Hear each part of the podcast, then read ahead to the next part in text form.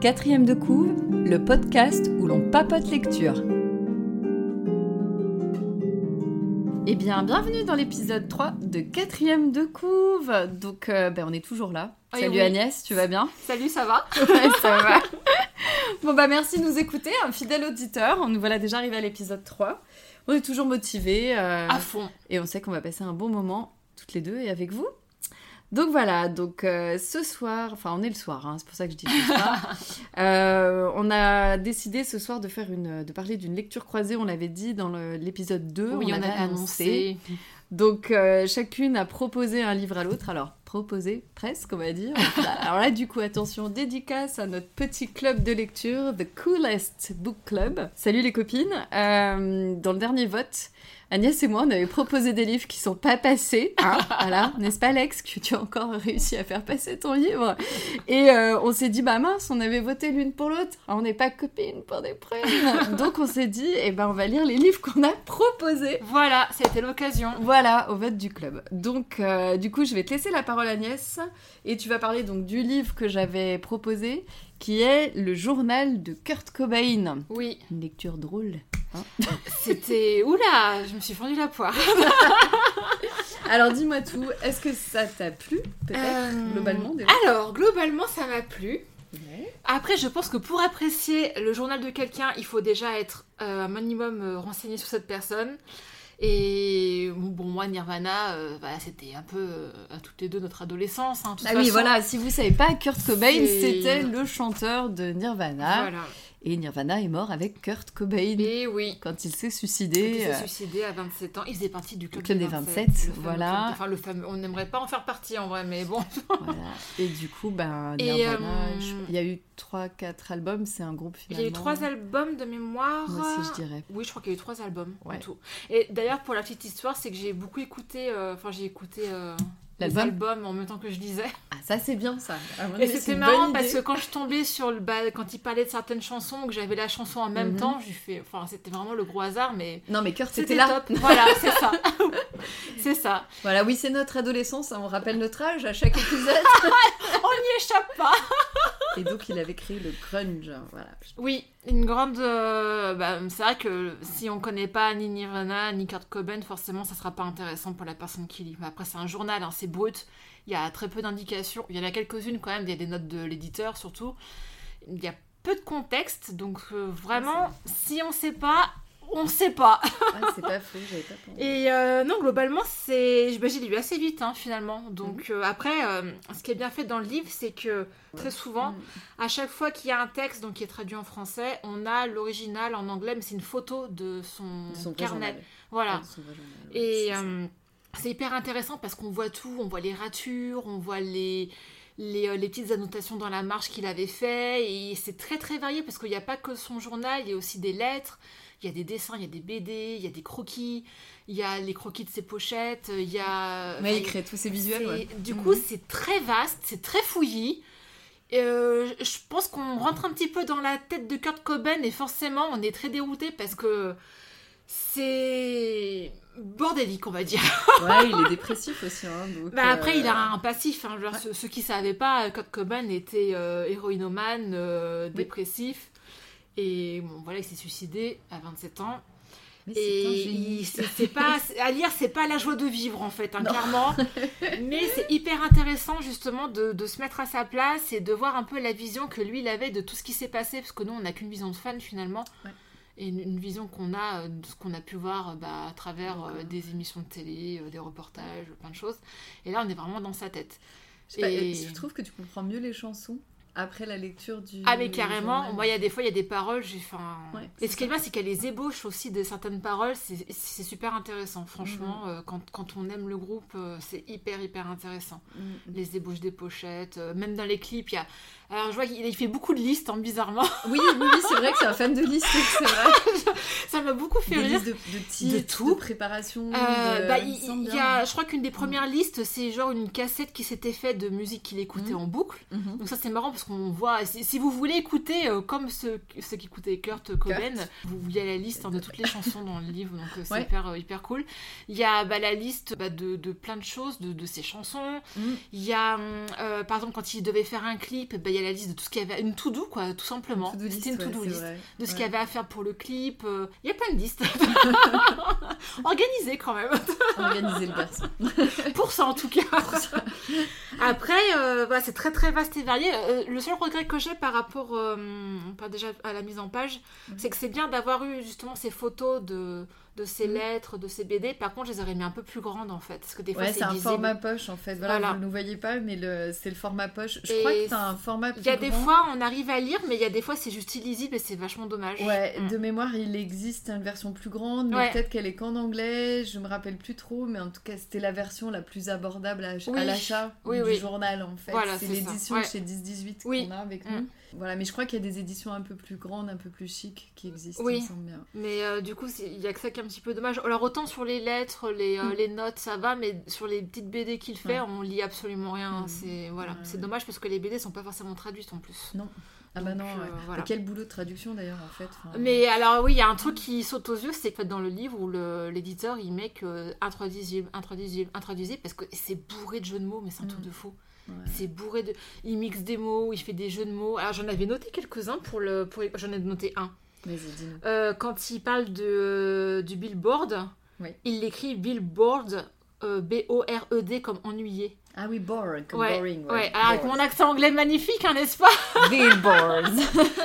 Donc Ouais. euh, c'est- plein de, de petits trucs comme ça un peu caustiques et euh, il mixe des mots. Alors c'est marrant parce que moi ça m'arrive de le faire avec mon chat mais bon ça n'a rien à voir. Mais- Disons que quand mon chat il euh, commence à miauler et qu'il finit par bailler, je dis qu'il miaille. Voilà. Il a- Bah, c'est pareil en fait. voilà. Un petit esprit carte Et maintenant. Kurt tu il diras- pareil. tu diras mince, j'ai fait ma carte quoi. c'est bien finalement. Tu vois, je trouve qu'en euh, traduction c'était bien traduit parce que. Mais ça devait être super dur à traduire. Ouais, c'est ce que je me euh, suis dit et j'ai trouvé que c'était particulièrement bien fait Oui. parce que. Enfin, quand tu compares le peu de fois où il y a la lettre originale à côté, il me Oui. semble que je m'étais dit, ah ouais, c'est bien quoi. Oui, Parce après il y a des fois je comprenais plus le sens quand je le lisais en anglais quand même qu'en français, C'est mais ouais. Mais c'est euh, vrai Mais- que c'était super dur à traduire. Et- Je m'étais fait Oui, ah oui, carrément. Et puis après, tu passes des heures à regarder les petits détails et tout. Enfin, il y en a de partout. Enfin, c'est... Non, Mm. non, franchement, c'était top. Alors, une très bonne lecture, du coup. Après, ce que je peux en dire de plus, c'est... Il y a quand même des thématiques hein, chez Kurt Cobain qui ressortent. Il y en a qui sont sympas, il y en a qui sont un peu moins sympas, on va dire. non, mais clairement, il avait un amour des mots, de la musique. Euh, Il parle de musique tout le temps, mais pas que de sa musique à lui, de la musique qu'il aimait, des groupes qu'il aimait. Il y a une liste comme ça. Quand vous voyez pas, mais imaginez ça. comme ça. de, de groupes qu'il aime et des influences. Et puis des fois, quand je reconnais des noms, parce qu'il y a des noms, ça devait être très très underground quand même. Je pense que c'est tout qu'on Il connaît parle pas. pas mal de, de féminisme et des, euh, des Riot Girls quand même, Oui. il me semble, de Bikini Oui, oui. Kills ou des choses comme ça. ça, tout le mouvement féministe qui était au début en même temps. Mais euh, puis tout le mouvement punk, hein, de toute façon, punk, aussi, euh, grunge, Mm. qui a émergé.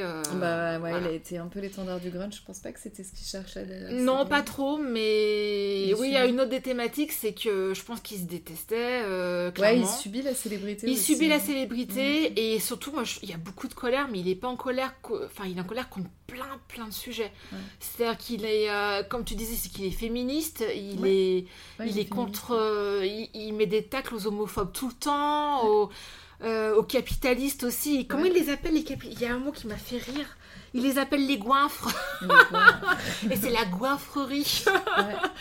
Il a un petit côté paranoïaque aussi, hein, mais bon. ouais. Et, euh, Et encore, t'avais pas internet à l'époque, t'imagines Bah, c'est ça. Je pense que maintenant, ça serait bien pire, oui, ça c'est sûr. Mais oui, il y a beaucoup de révolte en lui. Mhm. En fait, il supportait pas la société dans laquelle il vivait, je pense tout simplement. Il y avait trop de choses. Ouais, qui- il avait été mal avec lui-même, hein, de toute façon, quand Oui. tu vois qu'il s'est suicidé. Bah, il est très mal dans sa euh, peau et du coup, il était mal dans sa peau et dans la société dans laquelle il vivait. C'est pour ça que je te dis, le suicide, moi j'y crois. hein. Oui, ah bah oui, non, mais Une oui, théorie. oui, oui. Ah oui, alors euh, oui, clair, il y a des théories qui disent qu'il s'est pas suicidé. euh, Il y a plein de. Bon. Euh, je pense qu'il faut euh, pas chercher trop trop loin, effectivement. Non, Mm. parce que quand tu lis ça, tu vois le fond dépressif. quoi, Oui, puis avec ses problèmes de drogue. Ou... D'ailleurs, il a un peu de mauvaise foi des fois, hein, parce que Ouais, Quand, il y a- son journal. Hein, Oui, pas- non, mais il y a aussi ça, et d'ailleurs, je pense qu'ils le disent aussi dans le livre, c'est qu'à un moment, euh, je sais pas, il dit qu'il a genre, il il a appris euh, une chanson euh, qu'on apprend quand on est tout jeune pour apprendre à la guitare, qu'il l'a appris en une semaine, que c'était un peu, euh, voilà, un exploit. Et euh, il y a plein, la note de l'éditeur qui dit que, a, a priori, c'était pas si vrai que ça. Ouais, Il écrivait un petit peu aussi sa légende, Ouais. je pense, dans son journal. Ouais. Et euh, bon voilà, faut prendre ce qui est... Comme je disais, c'est un texte brut, hein, il n'y a pas d'explication et on prend ça comme ça vient. Voilà, tu te le prends en pleine face en fait. Mm. Oui, par rapport aux drogues aussi, c'est que... Un moment, je disais qu'il était de mauvaise foi, c'est qu'à un moment il dit non, mais en fait j'étais pas un junkie, tout le monde dit que j'étais un junkie, mais j'étais pas un junkie.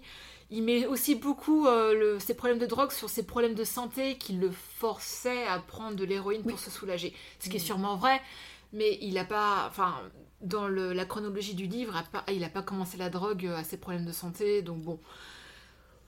Il avait fait des cures de désintox, il a fait plusieurs overdoses, donc euh, je pense que non, non, c'est, il avait un vrai problème avec ça, clairement. euh, Ah oui, oui, même en tournée, où il, Ah. il y a un moment quand il parle de. Quand il doit partir en tournée, et du coup il se dit non, mais là, faut que je fasse une cure de désintox avant, parce que en gros, il savait qu'il pourrait pas avoir de Mhm. drogue sur sa tournée, par exemple. C'est bourré de, de- d'anecdotes, de, bah, de petits faits qui sont passés, dont on n'est pas forcément au courant, donc voilà. Globalement, j'ai beaucoup aimé, euh, même si, voilà, faut pas être dépressif pour le lire. Mais euh, c'était quand même très chouette. du groupe. Et fan du groupe. Ah oui, clairement, si vous n'êtes pas fan, Mhm. euh, ça sert à rien, ça sert à rien de le lire. Comme je sais que t'aimes aussi les Foo Fighters. Oui, beaucoup. Mais euh, j'ai deux petits passages à lire pour vous faire une petite idée. Je vais Mhm. pas rentrer trop dans les détails parce que je pense que c'est vraiment quelque chose à découvrir par soi-même, Mhm. à se faire une idée par soi-même. Ah si, un autre thème qui revient aussi, surtout au moment quand il est marié et qu'il a sa petite fille, c'est l'amour qu'il a pour sa fille. Quoi. Ah oui, oui, tout à fait. pour y rester a- sur une note un peu positive, on Il y a l'amour pour Courtenay quand même. Oui, qui est là. Il écrit une lettre d'amour à sa femme qui est incroyable. Et au-delà de ça, euh, c'était un vrai poète. Je pense que. Moi, je, je suis sortie de là en me disant qu'il était vraiment amoureux de Courtenay. Enfin, oui, il pareil, était tous les vraiment gens amoureux qui étaient, euh, Oui. voilà, Mm. qui, qui daubaient un peu sur elle. Oui, Non, oui, oui. Il y a une vraie histoire. Mais il a, oui, comme je dis, un vrai amour des mots, de la poésie. C'était vraiment un poète de son temps. euh, Mm. Voilà. Alors, je vais lire un petit passage. Un petit truc sympathique et un petit truc moins sympathique, je crois, de mémoire. Alors là, c'est un- une petite anecdote euh, quand il était en tournée avec Iggy Pop. Euh, alors, après le concert, j'ai couru de... Ah oui, alors, âme sensible, s'abstenir sur les vomitos et tout ça, c'est pas... c'est un peu ragoûtant, je préfère vous prévenir avant, à sauter ce passage, sinon... Donc, après le concert, j'ai couru dehors et j'ai gerbé. Puis je suis revenue et j'ai vu Iggy Pop qui était là. Alors je lui ai donné un gros baiser mouillé de vomi et je l'ai serré dans mes bras. Il continue quand même en disant C'est un type vraiment chaleureux et cool et sympa et intéressant. C'était probablement le moment le plus flatteur de ma vie. Ah, petit côté sympa. Euh, après, un petit côté un petit peu moins sympa parce qu'il avait, oui, clairement, il avait un problème avec le succès. Oui. Il supportait pas son succès. Mhm. Je pense que s'il avait pu euh, faire sa musique tout seul dans son coin euh, toute sa vie, euh, sans forcément gagner beaucoup d'argent d'ailleurs, je pense que ça lui aurait suffi, quoi, finalement. Et il avait surtout, oui, un problème avec le succès parce que ça le, ça faisait rentrer dans le système. hein. Clairement, il était anti-système. hein. Ouais, il avait pas envie Et, de, euh, de faire partie. Enfin, MTV, tout ça, c'était Oui. pas ce qu'il cherchait en Non. fait. C'était. À l'époque, on, voilà, on passait le clip en boucle pour que ça fonctionne, Ouais. ou des choses comme Bah, ça. sur MTV à l'époque. Et euh, euh, Pour ceux qui avaient la chance d'avoir une TV. ouais, moi j'avais pas d'ailleurs. hein, Moi je non plus. hein. T'étais pas au club toi non. Et, et du coup, c'est vrai que c'était pas ce qu'il ch- en business plan, lui, c'était pas du tout ce qu'il cherchait. Non, il il voulait juste était- que les gens écoutent sa musique Oui. et gagner sa vie avec. Oui. Mais en aucun cas, il avait voulu être étendard d'un mouvement. Ah non, non. Et il y avait, il y a plein de passages d'ailleurs où il, enfin, on sent qu'il est hyper énervé par Mm. ça et que ça le met en colère en fait, parce que surtout quand il se rend compte que les gens, parce qu'il a vendu beaucoup, beaucoup, beaucoup d'albums forcément, hein, ça, Mm. c'était le premier des ventes euh, cette année-là sur euh, Ah bah sur Nevermind, je pense, ouais. ouais. Sur Nevermind avec Smell Ouais. Like Teen Spirit. ouais. Et, euh, et ça le rendait malade de voir que des gens en fait aimaient sa musique mais n'adhéraient pas à- au grunge et, À ses idées, ouais. et à ses idées en fait. Et ça, ça le rendait vraiment malade quoi. Donc là voilà, c'est par rapport à son succès sur ce passage-là. Je pense que je vais lire un long passage, excusez-moi. Alors, le deuxième passage. Je me sens un peu crétin à écrire comme ça sur le groupe et moi-même, comme si j'étais une icône américaine pop-rock, un demi-dieu ou le produit autoproclamé de la rébellion packagé par le business. Mais mes amis m'ont rapporté tellement d'histoires insensées et de rumeurs débiles circulant sur mon compte, et j'ai lu dans mes interviews tant d'analyses freudiennes pathétiques et nulles de mon enfance jusqu'au stade actuel de ma personnalité et comment je suis un héroïnomane notoire, foutu, alcoolique, autodestructeur, mais tellement souligné le, mot est souligné, sensible, frêle, fragile, doux, narcoleptique, névrosé, le mot est aussi souligné, un minable prêt à overdoser à chaque minute, péter les plombs et se jeter d'un toit, me faire sauter le caisson ou ces trois trucs d'un seul coup. Hmm. C'est. Prémonitoire. J'aurais dû inverser les, les, deux passages pour rester sur un côté un peu plus fun avec Iggy Pop. Mais bon. voilà, voilà, en gros. Euh mon ressenti sur ce livre. C'est quand même un, chouette. Alors après, je me suis demandé si c'était cool d'avoir publié ça, parce que bon, les, pensées que tu mets comme ça euh, sur papier en tant qu'artiste, je suis pas sûre que quand tu écris, tu penses à, une publication future. Non, je pense pas. Après, c'est euh, moi je trouve que dans le cas d'un artiste qui est décédé, si ça peut faire comprendre son œuvre, ça me choque pas trop. Puis c'était il y a tellement longtemps maintenant. Ouais, alors je sais pas mm. quand c'est que ça a été édité, mais je pense que ça a été quand même édité relativement à distance. Mm. Il est devenu une icône hein, quand même. Hein. Donc, euh, bah, tu vois, ça me, ça me gêne pas plus que ça. Si les ayants droit, enfin, sa famille, hein, du coup, clairement, a autorisé la publication pour moi. Ouais. Euh, c'est plus pour partager qui il était, en fait, finalement. Ça n'a pas été fait sans autorisation de la famille, c'est pas possible. Et du coup, je me dis que c'est. Il est tellement devenu une icône. Enfin, c'était déjà, tu vois, très célèbre, c'était quelqu'un qui était quand même très populaire, mais c'est devenu une icône à cause de son décès derrière pour moi. Je pense que ça a été édité en 2002, là, la peut-être la première, il y en avait peut-être une avant. Ouais, donc c'est quand même à distance, hein, c'est 93 ou 94 94, ouais, ouais, ouais. Et du coup, c'est euh, c'est devenu une telle icône que c'est pas, ça me choque pas plus que ça. Ouais. Ces personnages tellement. Mais après, moi, je suis toujours dans l'optique de est-ce que lui aurait aimé que ce soit publié? Je sais pas. Ouais, ça, c'est tout qui me dérange un petit peu, mais ouais, voilà. Je sais pas. C'est toujours un peu. Euh, Il aurait peut-être aimé maîtriser. C'est comme les albums posthumes, des fois je me dis, est-ce que c'est vraiment Pour moi, c'est, les albums posthumes, c'est encore pire que ça. C'est pire que ça, oui. oui. c'est ça. Mais bon. Euh, Donc voilà, euh, on va passer sur un truc un peu plus joyeux. Ouais. on va parler du livre que je t'ai proposé. Ouais. D'ailleurs, les filles, on sait pas pourquoi vous avez pas voté pour Kurt Cobain, il hein, faudra nous dire. C'était trop bien. Mais je suis pas sûre que tout était bien fan aussi de Nirvana. Enfin, voilà. on leur posera la question.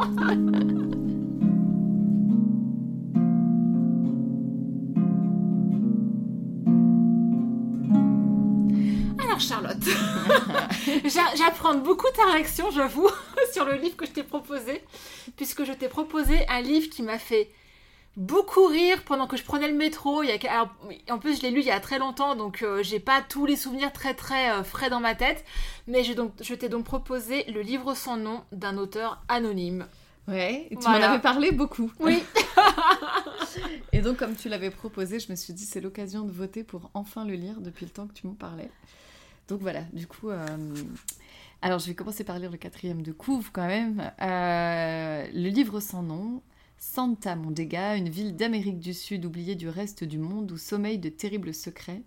Un serial killer assassine ceux qui ont la malchance de lire un énigmatique livre sans nom. La seule victime encore vivante du tueur se réveille amnésique après 5 ans de coma. Deux flics très spéciaux, des barons du crime, des moines férus d'arts martiaux, une pierre précieuse à la valeur inestimable, quelques clins d'œil à Seven et à The Ring, et voilà le thriller le plus rock'n'roll de l'année. Diffusé anonymement sur Internet en 2007, ce texte jubilatoire est vite devenu culte après sa publication en Angleterre et aux États-Unis. Il a connu un succès fulgurant. Alors, euh, que te dire euh, J'ai pas détesté, j'ai pas kiffé non plus. C'est que je suis pas sûre que ce soit vraiment ton genre en fait. Euh, bah, c'est un. Comment expliquer? C'est un western en fait. J'ai pas d'autre terme que c'est un western. Bah, c'est un western pour moi. Moi je dis que c'est un gros mélange de genres parce que c'est un western, mm. thriller, fantastique. Euh, ouais, alors le fantastique, il y en a pas trop trop. Non, il y en a un peu moins, il y en a un petit peu, mais c'est très pop culture par contre. Ouais, voilà, c'est plutôt ça. Et du coup, j'ai souvent vachement de mal avec les livres référencés pop culture parce que ah. en fait comment t'expliquer il y a beaucoup de euh, références quand même alors ouais il y en a beaucoup et justement il y en a beaucoup beaucoup c'est vrai euh, j'ai toujours tendance à trouver que c'est ça force un peu le côté hey on est cool on aime la mm. pop culture et du coup j'ai toujours un petit peu de mal avec ça et euh, il y en a plein Il y en a tous les cinq pages, enfin peut-être pas toutes les cinq pages, mais il y en a un paquet. Enfin à la Ouais. fin, il y a, il y a un costume de Terminator, il y a du Elvis, mais il y en a en permanence des. euh, J'arrive même pas à en retrouver alors qu'il y en a tout le temps. C'est simple, elles sont en italique. Donc euh, pourtant il y en a tout le temps. Il y en a d'autres. Il y a un moment. Ouais, ah, Génération perdue, voilà, ça c'est sur un, un film, il parle de prédateurs, euh, il y a tout... Ah oui, il y a un speech entre les deux, euh, les deux flics qui se rencontrent et qui euh, regardent s'ils aiment les mêmes goûts en film. Comme ça, il dit s'il va s'entendre avec son collègue ou pas. Mais par contre, c'est plutôt drôle, effectivement, t'as raison. Pour moi, c'est un vrai western puisqu'on commence dans Oui. un bar. Il y a plus le côté western. quand Ouais, même, moi, c'est Ouais. vraiment un western, en fait. Santa Mondega, ouais, Voilà. le, bar, moi j'imaginais même les portes battantes. Ah mais vois, complètement, enfin, ouais. Mm. complètement. Il y a deux bars, il y en a un qui est encore plus crade que l'autre d'ailleurs. Et euh, on va suivre donc c'est ça commence dans ce bar et il y a deux moines qui débarquent un peu de nulle part euh, et qui sont à la recherche d'une d'une pierre qui permet de qui est une pierre soi-disant à leur ordre. Ils avaient d'autres moines qui étaient venus avant la chercher, ils sont jamais revenus et ils vont rapidement comprendre qu'ils sont dans une ville très particulière qui a été euh, où il y a eu un massacre il y a quelques années en arrière et tout le monde a peur. Enfin, il y a les cycles de la lune et ça revient. Euh, éclipse ou lune, à la fin, il y a une fête, en tout cas. Et euh, on sait qu'on attend tous que le, tueur, qui s'appelle The Bourbon Kid, revienne. Et on a peur qu'il retue, effectivement, euh, quasiment la ville entière. hein. si tu les écoutes, il avait quand même disséminé quasiment, pas la ville, mais en tout cas dans le bar, il avait quand même fait Oui, euh, du un beau quoi. petit massacre. Mm. Voilà. Donc c'est euh, c'est un enchaînement de scènes où t'as des gars qui se regardent dans les yeux et qui se battent pour, euh, pour une pierre notamment. Oui. Donc, et donc nos deux moines qui sont innocents. Il y a, y a quelques personnages plus innocents. Les autres c'est tous des crapuleux quoi. Même le patron du bar, hein, il sert du whisky mais c'est pas du whisky. Hein, Ah, je crois que c'est le pire, lui, en fait. Voilà, il est quand même bien crapuleux. Il y a le, il y a le Rodeo Rex aussi qui est, un- qui est bien crapuleux, qui a des hommes de main qui sont pas mal dans le genre aussi. Et puis les deux moines sont le côté un peu naïf de l'histoire. Ils sont arrivés là, on se demande bien ce qu'ils font. C'est les personnages, euh, voilà. À la fin, on comprend pourquoi ils sont là, ça rattrape l'histoire dans l'autre sens. Et puis il y a euh, deux petits jeunes aussi qui se retrouvent mêlés à l'histoire, qui n'étaient pas du tout partis pour euh, être dedans en fait. Je les avais oubliés. Voilà, il y a, il y a deux. Ben, en fait, voilà, tu vois, t'as oublié des trucs. Oui. En fait, à part effectivement le patron du bar, parce que c'est son bar où il se passe les trois quarts des trucs, les autres personnages, ils sont pas assez développés à mon goût, quoi. Ça reste du très très comique, du. C'est très visuel en fait, on imagine chaque scène, il n'y a pas de problème, c'est assez cartoon, on imagine très bien que ça. Voilà, on voit de la référence à du Tarantino, des choses comme ça, ça pourrait être effectivement des scènes euh, très Tarantino avec des D'ailleurs, grandes. euh, des grandes phrases rigolotes, euh, balancées. Quand, Mm. Quentin Tarantino est- a été euh, Mm. potentiellement euh, nommé pour être ce fameux auteur anonyme, mais a priori c'est pas lui. Ah non, parce qu'il serait encore meilleur. parce que c'est pas mauvais, ça se lit très bien. hein. D'ailleurs, tu tournes les pages, t'as quand même envie de savoir. hein. J'avais quand même envie de savoir. Mais ce qu'il y a, c'est qu'à chaque fois, il y en a un qui se faisait poursuivre par un autre et décapité. En fait, il y avait pas de. Enfin, c'était tellement couru d'avance, quoi. Le, gars faisait Hmm, tiens, je vais partir du bar et je vais rentrer chez moi tout seul. Et en fait, elle là, Hmm, c'est la prochaine victime. Enfin, c'est un petit peu. euh, un petit peu couru. Les petits jeunes, ça m'a plus étonné parce que finalement, ils s'en sortent pas trop, trop, trop mal. Enfin, je- attends, est-ce qu'ils meurent à la fin? Si, probablement. Non, parce que le massacre de la fin a lieu, sinon c'est pas drôle. Et, euh, et ça, quand même, ça tatane à peu près tout le temps. Il y a beaucoup de sang, C'est- beaucoup oui, de gros flingues. Voilà. Après, Mais c'est rigolo. grotesque. et- Oui, c'est grotesque, oui, ça c'est sûr. C'est ce qui fait que c'est drôle, même s'il Ouais. y a beaucoup de sang, beaucoup de Oh, bah, les bagarres. flics, euh, euh, ouais. ils sont assez, euh, assez comiques aussi. Non, ça se lit bien. Voilà. Après, ça sera pas euh, dans le top 5 de mes lectures, c'est clair et net. Je pense pas spécialement lire la suite. Après, tu me dis que c'est ce qu'il y a avant, donc pourquoi ça Oui, presque, euh, de mémoire, le volume d'après, ça se passe avant le livre sans nom. Mhm. Et le troisième, ça prend la suite par contre. mhm. Et par contre, moi j'étais loin parce que j'étais jusqu'au sixième hein, quand Ouais, même. quand même, ouais. Mais le sixième, c'était suite trop pour moi, clairement. Et je, sais qu'il y en a d'autres après. Par contre, il y en a un qui est sorti. Mhm. Et c'est une nouvelle. Et il s'appelle Les Contes de Noël de Sanchez. Mhm. Non, je pense que rien que parce que c'est Sanchez, C'est je vais l'acheter. Voilà, je Sanchez, vais le c'est prendre. bar, ouais. C'est pour moi, c'est pas. Et surtout dans les volumes d'après, il est tellement drôle. Mais, Mais tu vois, il y a des euh, personnages, tu vois, je pense à la dame mystique, donc ça Oui. c'est la diseuse de Mm. Bonaventure. En fait, elle sert pas à grand chose et elle meurt super on vite. la et- voit après aussi. Voilà, Ouais, et j'étais déçue. Je pense que les personnages sont plus développés euh, après. Ouais, parce que là, il y a un empilage de personnages Oui. et, euh, et en fait, on, on les suit, mais on a tellement qu'on n'a pas. on- moi, je me suis pas accrochée Oui. trop à un personnage ou l'autre. En plus, Sanchez, moi, c'est un peu. euh, Ouais, voilà, il est, il est un petit peu désabusé quand même. Du coup, j'ai pas eu Ouais, c'est le running gag, quoi. euh, Ouais, c'est un peu ça. Bah, ça se finit toujours à son bar. Oui. C'est simple. La ville est toute petite, il y a deux bars et tout se passe dedans. C'est- quand même très. Il y a deux bars, un hôtel, une roulotte. et voilà.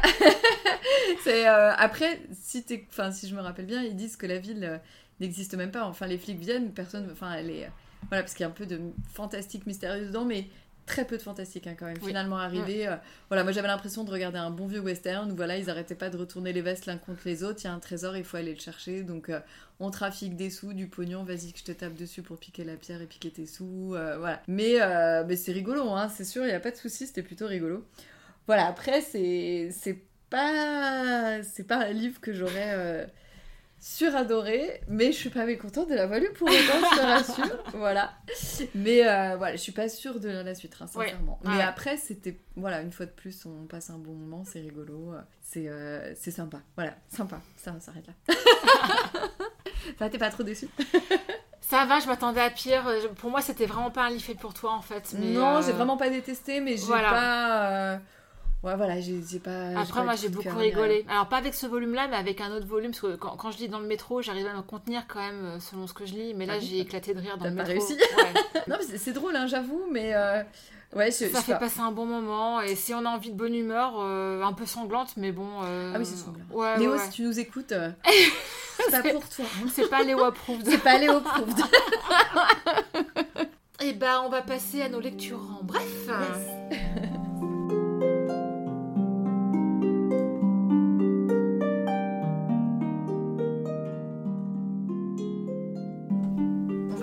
Petites lectures bah, qu'on a faites euh, au fur et à mesure. Il y en a certaines que vous avez dû voir passer de ma part sur euh, Instagram. Donc euh, j'ai lu Fahrenheit 451 de Ray Bradbury. Donc c'est un livre que je voulais lire depuis très longtemps.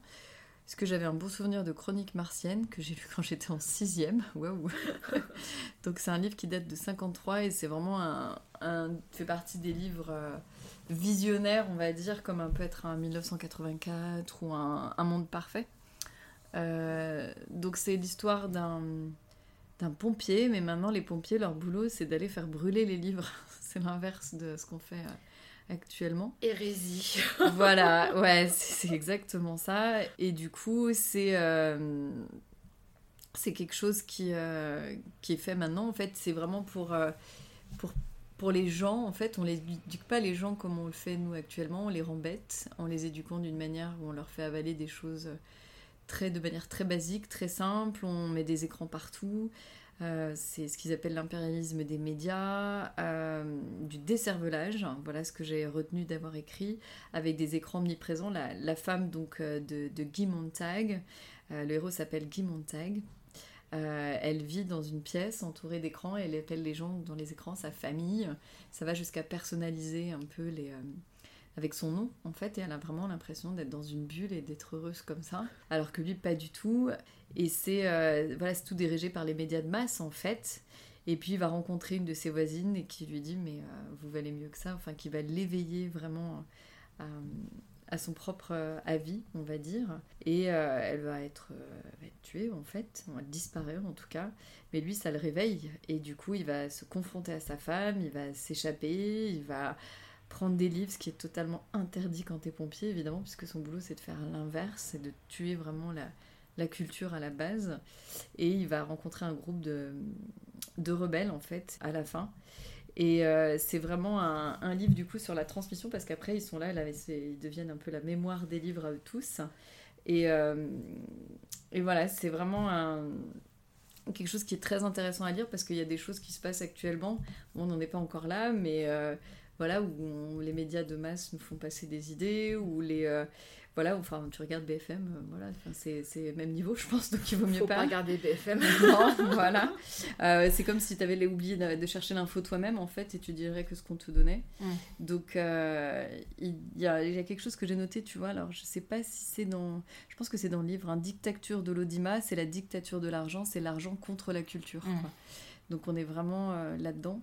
Et euh, c'est un livre qui est, du coup, qui est triste parce que tu te dis, enfin, en 53, c'était quand même super visionnaire, on était loin d'Internet, quoi. Ouais. Là, on. Waouh, c'est super proche, quoi. Ça fait juste flipper. Il y a de moins en moins de gens qui lisent. Bon, c'est fou, hein. De mon point de vue, j'ai pas l'impression, mais euh, on le dit, en tout cas, que les écrans ont quand même. euh, on voit bien le côté fascination que peut avoir les écrans sur nous, donc euh, là c'est puissance 10 dans le bouquin, donc ça fait franchement très peur. Et pour un livre écrit en 53, je trouve que c'est assez bluffant. Donc voilà, c'est pas très long à lire. Euh, j'étais surprise, je pensais que c'était un livre qui était plus, plus long. Et c'est une édition qui est assez vieille, c'est une édition de Noël de. Attends, je sais plus du tout, j'avais peut-être noté, qui est pas récente de, tu vois, elle est notée de 95 et il y a tout un dossier à la fin qui est euh, super intéressant, voilà, sur l'approche sociologique, sur un tas de, de, choses autour du livre, de la manière dont il est créé, qui est, euh, qui est super en plus. Donc euh, j'étais hyper, hyper surprise de, de tout ça et de voilà d'un vrai dossier qu'il y avait à la fin qui expliquait pas mal de choses en plus de du, euh, du livre qui sont vraiment euh, passionnantes. Mm. Donc euh, voilà, bon, c'est un livre super célèbre qui, qui a été lu, lu, relu, qui a été fait en livre, enfin en film, pardon. voilà, c'est quand même un, texte qui est très connu et assez fondateur et ben, il faut jamais qu'il brûle, quoi. voilà. Surtout. Donc, il faut, voilà, comme ils disent, cet ancien pompier est un dangereux criminel. Au lieu de brûler les livres, il les lit. voilà, voilà. Donc euh, c'est bien. La résistance. Ça, voilà. À toi. Ok. Alors moi, euh, je me suis. Alors on va être honnête, hein, j'ai pas beaucoup lu ce mois-ci. J'étais en vacances. Et j'avais envie de ne rien faire. Et puis il y avait le livre du club. Et il y avait le livre du club aussi.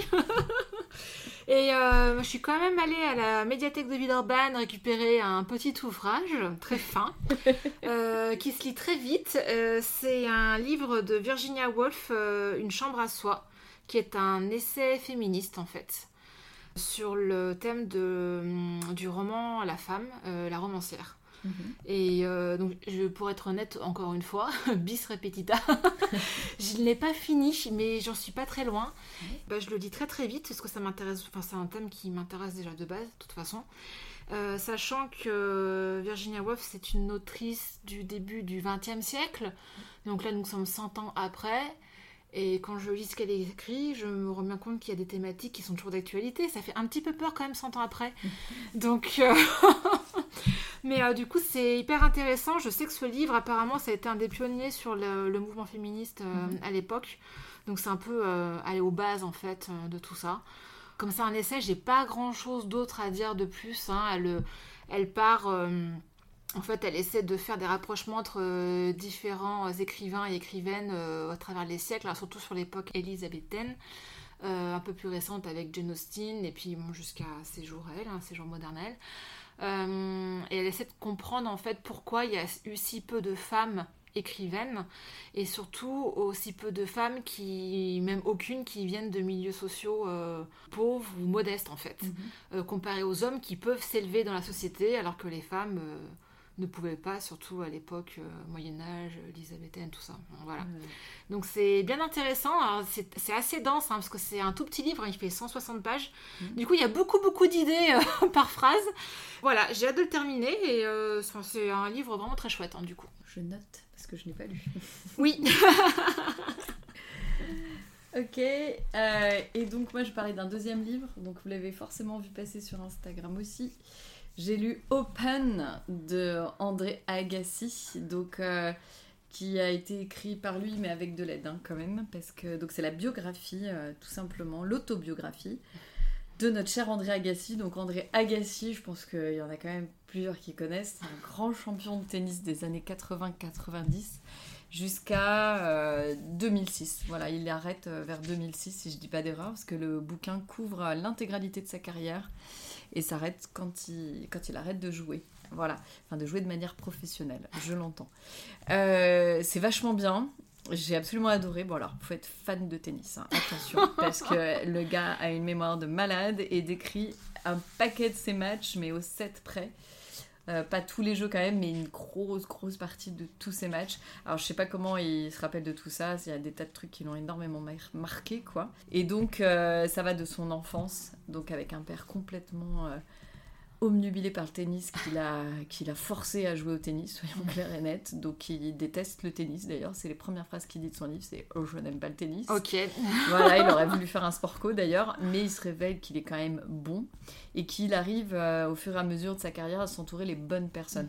Donc euh, c'est un grand champion quand même parce que il y en a qui auront plus gagné. Alors du coup, c'est avant l'ère Federer, Djokovic et Ouais. Nadal qu'on a plus l'habitude de voir maintenant qui, ben, à eux trois et chacun d'entre eux ont plus gagné de grands chelems qu'Agassi, hein, parce que bien clair, quand on est tennisman, il faut gagner les grands chelems, donc les quatre tournois principaux euh, et les Jeux Olympiques. Et il a gagné les quatre. Et les Jeux Olympiques aussi, André Agassi, il faut pas l'oublier, il a gagné tout ça. Il, est un- il est une des rares personnes quand même à avoir fait ça à son époque, c'est super super rare. Maintenant, bon bah, les trois autres sont passés derrière, et d'ailleurs c'est très très drôle parce que les tout derniers matchs qu'il joue, bah, il a Nadal et Federer en face de lui, et il dit clairement que bah, ceux-là c'est pas n'importe qui en face Ouais. de lui. Quand il écrit livre, ils sont, euh, enfin la fin de son livre sont franchement en début de carrière, et il dit euh, waouh, c'est vraiment euh, c'est Oui, la génération déjà, euh, Ah ouais ouais, ouais, ouais, il dit, euh, il dit qu'ils sont vraiment très très bons. Il se fait battre par les deux d'ailleurs. Ouais. euh, voilà. Donc il aurait pu être encore meilleur parce que bah il a des vieux démons. Il y a aussi lui aussi, hein, il est un petit peu drogué. Attention à la succès, c'est pas c'est pas top pour lui aussi. Et ce que j'ai trouvé rigolo, c'est qu'il est très très sans fil bah, sur ses cheveux. hein. Il est chauve sur la couverture, mais il a porté une perruque très longtemps. Ah Et j'avais compl- bah voilà, merci Agnès. Je savais pas que c'était une Ah perruque. non, mais alors moi, le tennis, en plus, c'est vraiment un des sports qui m'intéresse le moins au En monde. fait, il était réputé pour ses tenues roses fuchsia, Oui, euh, ouais, ça, jouer en peu. short en jean aussi, chose Ouais. totalement inédite à l'époque.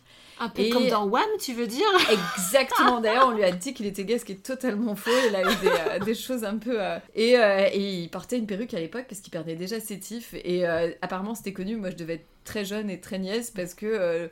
euh, je te là, bah, juste, il a une crête, quoi. C'est fun, on aurait dit MacGyver, quoi. Et du coup, euh, il, a, il avait été très connu pour ses looks et pour ses crises de nerfs sur les cours aussi, parce que c'est quelqu'un de très sanguin, ça se voit Ah, mais c'est lui qui cassait des raquettes ou Ouais, pas et il cassait Ouais, beaucoup ah de raquettes lui aussi. Ah bah ouais, voilà. Et en fait, il va finir un jour par se raser euh, grâce à Brooke Shields, parce qu'il a été marié donc à l'actrice Ah. Brooke Shields pendant quand même euh, 4-5 ans. Il parle d'ailleurs des épisodes de Friends où elle joue dans Friends, et c'est très rigolo parce que lui, il connaît que Chi, elle, elle connaît que Chi au tennis, et ils ont un petit peu de mal à se comprendre quand même. C'est pour ça qu'ils finissent par se séparer d'ailleurs. Et c'est elle qui va lui dire Mais rase-toi, André, parce que franchement, tu seras mieux. Et euh, c'est une révélation en fait pour Ouais. lui, et puis il se sent tellement mieux après, comme ça. Et il finit par épouser Steffi Graf, donc tout le monde le sait aussi. Donc Steffi Graf, c'était son homologue féminine à peu près à la même époque. Elle a largement gagné autant de tournois que lui. Euh, voire plus, et, euh, et il était déjà en crush sur elle avant Brooke Shields, c'est ça qui est rigolo en fait. Alors est-ce que c'est la vérité ou est-ce que c'est un peu compté, j'en sais rien, mais je pense que c'est possible parce qu'effectivement il y a une photo d'eux à Wimbledon bien avant qu'ils soient ensemble qui a été faite. Mm. Ils parlaient pas beaucoup, ils s'entraînaient beaucoup tous les deux et ils se sont retrouvés parce qu'ils avaient tous les deux des paires 5 de tennis. Et ils se rencontrent, ils sont toujours ensemble, ils ont deux gamins. Et je suis allée regarder, leur fils devient champion de baseball et il tape très Ah. fort la, la, la, la balle avec sa, sa batte. donc euh, il a des bons antécédents. voilà, donc si vous aimez le tennis, c'est que vous êtes euh, bah, génération Agassi. Alors après, voilà, j'ai mon petit filleul qui est fan, je vais passer Nadal, peut-être qu'il aura envie de lire André Agassi parce que ça reste un, un très grand champion de tennis malgré euh, voilà la, la carrière, il n'a pas gagné autant qu'un Federer, mais c'était avant. Voilà, j'avais euh, entendu que c'était bien de nombreuses fois et je confirme que c'est pas mal. Ok. Réservé aux fans de tennis quand même. Oui, donc euh, pas pour moi.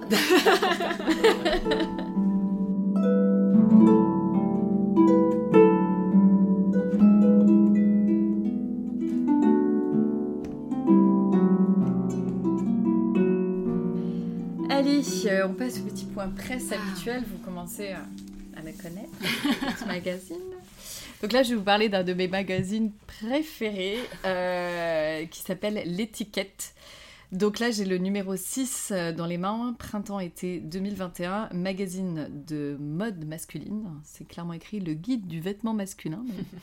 Euh, et c'est euh, un magazine par semestre. Donc c'est plutôt un format MOOC, hein, comme tu disais, c'est super C'est épais. épais, ouais, puis le, Voilà. le- Une il belle a- couverture. Voilà, la couverture est un peu cartonnée, donc ça fait vraiment un magazine de qualité. C'est chic, voilà, c'est le mot. C'est ça. Euh, ça coûte 10 balles, donc tu vois, c'est pas non plus fou, hein, Mm. c'est, très honnête. Donc je le lis depuis le numéro 1. Je suis fan complet de ce magazine, alors que c'est de la mode masculine. Mais c'est pas grave, il n'y a pas beaucoup de mode, enfin de, de magazines euh, voilà, de mode masculine. Il n'y en avait pas des masses. euh, Enfin, il n'y en a pas. Avant celui-là, je pense qu'il n'y en a pas d'autres d'ailleurs, je sais pas. Et donc, euh, c'est Marc Boger qui est dessus. Donc c'est le monsieur mode Oui. de quotidien. Oui. euh, donc c'est un féru d'histoire de la mode. voilà, il est, il est assez fascinant. Et du coup, il décrypte plein de styles et de choses intéressantes. Donc, alors, tu as toute une partie, bien sûr, où on voit des vêtements actuels avec des mannequins qui posent. Et donc, il y a toutes les références des, de ce que portent les mannequins. Ouais. Donc, il y a des tas de petites inspirations que je trouve sympas pour, euh, pour les hommes. Euh, bon, c'est plutôt des vêtements chez Cher qui sont pris en photo, voir ce. Mais euh, pas mal de sportswear mélangé avec du, du plus chic, c'est plutôt, plutôt bien fait. Je sais pas ce que t'en penses. Ouais, les photos euh, sont jolies, ouais. Mm. Voilà, ça change un peu de ce qu'on peut voir aussi dans les modes féminines. C'est pas de la photo floue à la Marie-Claire, ça Pas c'est du sûr.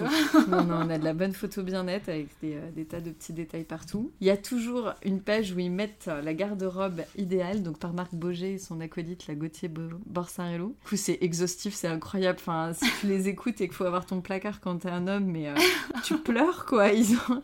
Et donc, ils te font ça tous les six mois. Et, et du coup, c'est là, waouh En fait, euh, j'ai pas assez de fringues. Et après, tu as des articles vraiment de fond. Donc, c'est vachement intéressant. Là, il y a tout un, un article sur euh, Daniel Day-Lewis, donc il y a un acteur. Et euh, et il y a tout un, enfin, un article sur ses fringues, sur la manière dont il a été habillé pendant ses, euh, ses films. C'est hyper intéressant. Et il y en a un autre qui m'a bien marqué aussi dedans, qui est assez rigolo. C'est sur la casquette des Yankees. Tu sais, la, la casquette de l'équipe de New York, là, Ouais. la- les New York Yankees. C'est quoi C'est du baseball, voilà. Ouais. Et ben, euh, du coup, il y a toute l'histoire de cette fameuse casquette avec plein de photos dans des films, dans, la, dans la rue, en fait, où on voit des gens qui portent euh, la casquette des Yankees, que ça va du rappeur euh, à Jay-Z, euh, vraiment avec, euh, bah, dans euh, Indiana Jones de Ouais. c'est la casquette qu'il porte. Et donc, on a quand même toute une histoire de cette casquette qui est. C'est bien d'avoir l'historique des vêtements comme ça. Je trouve Voilà. ça hyper intéressant. Ouais, et c'est assez, assez rigolo à lire, quoi. Voilà, si tu regardes les pages de mode, c'est peut-être... Voilà, c'est- un peu récurrent, on voit un peu toujours la même chose. Mais euh, les- ce que j'aime vraiment, c'est à chaque fois les dossiers, quoi. Voilà, Oui. sur les articles, il y en a un où il y a... Ah oui, il y a tout un dossier sur Carhartt, sur la marque de vêtements de Ouais. workwear, donc qui est devenue une marque super streetwear et à la mode, quoi. Donc sur la, la création de cette marque-là, qui est vraiment, vraiment passionnante. Il y a des... Je crois qu'il y a des... euh, genre des, euh, des fermiers qui posent avec leurs vêtements Carhartt à la fin. voilà, il dit, ouais, voilà, tu vois, il y a carrément des fermiers et c'est super intéressant que cette marque-là, c'est une marque très américaine et euh, d'où elle vient. Du coup, c'est euh, toujours agréable de lire les, les dossiers de fond. Il y en avait un sur euh, McQueen dans un autre numéro qui m'avait mais totalement fasciné. Donc, non, un, un bon magazine qui est pas. voilà, qui est pas comme Marie-Claire. C'est un magazine qui se veut Mm. vraiment avec un peu plus de dossiers sur la mode, d'où elle vient, les codes de la mode, euh, Ouais, pourquoi on chouette. porte Mm. tel vêtement, euh, et avec beaucoup d'images vintage évidemment qui sont Ouais. dedans. Quand même des propositions de vêtements modernes. Enfin, c'est très drôle parce qu'il parle souvent de mettre euh, des euh, chaussures sales, tu vois. Il parle, il faut mettre, t'as le droit de mettre des converses, mais il faut qu'elles soient crasseuses. Quoi. Ah oui, mais les Converse, il faut, faut Voilà. pas qu'elles soient neuves. hein. Mais c'est Mm. très drôle parce que tu vois, par exemple, il y a- toujours un petit mot avant les pages mode et euh, j'aime beaucoup la manière dont c'est présenté. Tu vois, il dit Il va sans dire que l'essentiel est de courir à sa façon et à son rythme. Il va sans dire aussi qu'il est toujours mieux de le faire avec style. Ça, c'est le style de petite phrase que je trouve très rigolote et il y en a plein dans le magazine, c'est toujours avec de l'humour.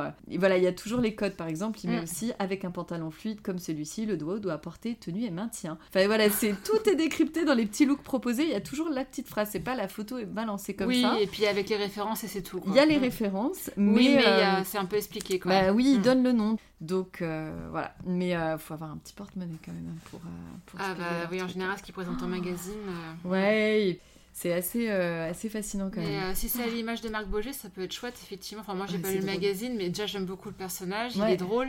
Ouais. Et pour l'avoir écouté euh, dans plusieurs podcasts, il est hyper intéressant. Mm. Et comme, comme dans le magazine, il explique toujours bah voilà, ça, c'est Voilà. la mode parce qu'il y a eu ça, parce que ça vient de ça. C'est ça. enfin, C'est est- c'est exactement ça. c'est Voilà. voilà. très référencé à chaque fois et très chouette. Donc voilà, et du Mm. coup, pour euh, finir dessus, il y a un podcast qui va avec qui s'appelle Habitude et qui est pas mal, qui, euh, qui fait des interviews d'hommes sur leur manière de s'habiller, mais d'hommes connus, hein, bien sûr. Et, euh, et le podcast est très très bien aussi. Oui, je l'écoute Voilà. celui-là. Marc, on t'aime. Nous voici à la fin de cet épisode. Je suis triste. non, on revient le mois prochain. on revient avec une lecture commune. Oui, d'un cette fois-ci. Qu'on n'a pas lu ni l'une ni l'autre. Non, ce sera la découverte. Exactement. C'est bien aussi. Ouais, moi je suis très, euh, très contente. Et puis on espère que ça vous a plu, que voilà, que ça vous a peut-être inspiré dans vos lectures en tout cas. Voilà, comme à chaque fois, on espère vous donner des idées de lecture en tout cas. Et Et on se retrouve euh, tout au long du mois sur Instagram, comme d'habitude. Voilà, vous partagez ce qu'on lit en ce moment. on s'arrête pas. Voilà, c'est les vacances justement, c'est encore mieux. Donc à dans un mois. À la prochaine